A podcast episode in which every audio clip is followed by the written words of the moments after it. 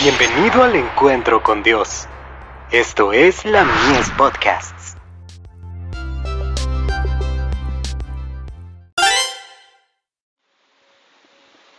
La fe por la cual vivo.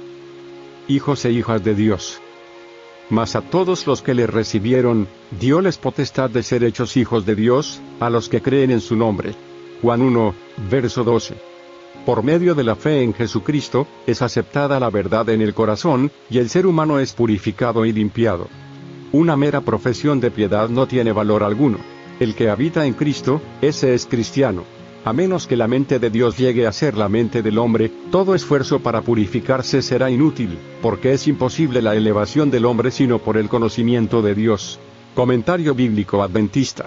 Tomo 7. Página 951.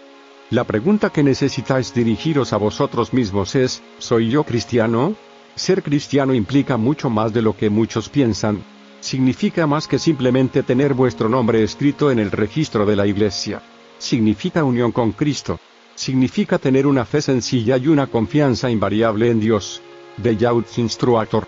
18 de mayo de 1893. Como hijos e hijas de Dios, los cristianos deberían esforzarse por alcanzar el elevado ideal que el Evangelio les presenta.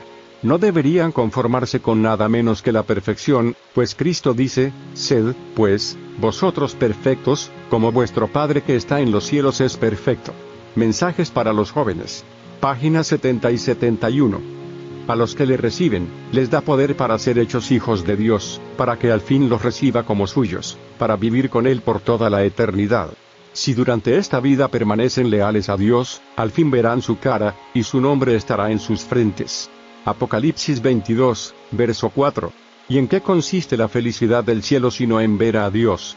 ¿Qué gozo mayor puede haber para el pecador salvado por la gracia de Cristo, que el contemplar la faz de Dios, y conocerle como a su Padre? El Ministerio de Curación. Página 401.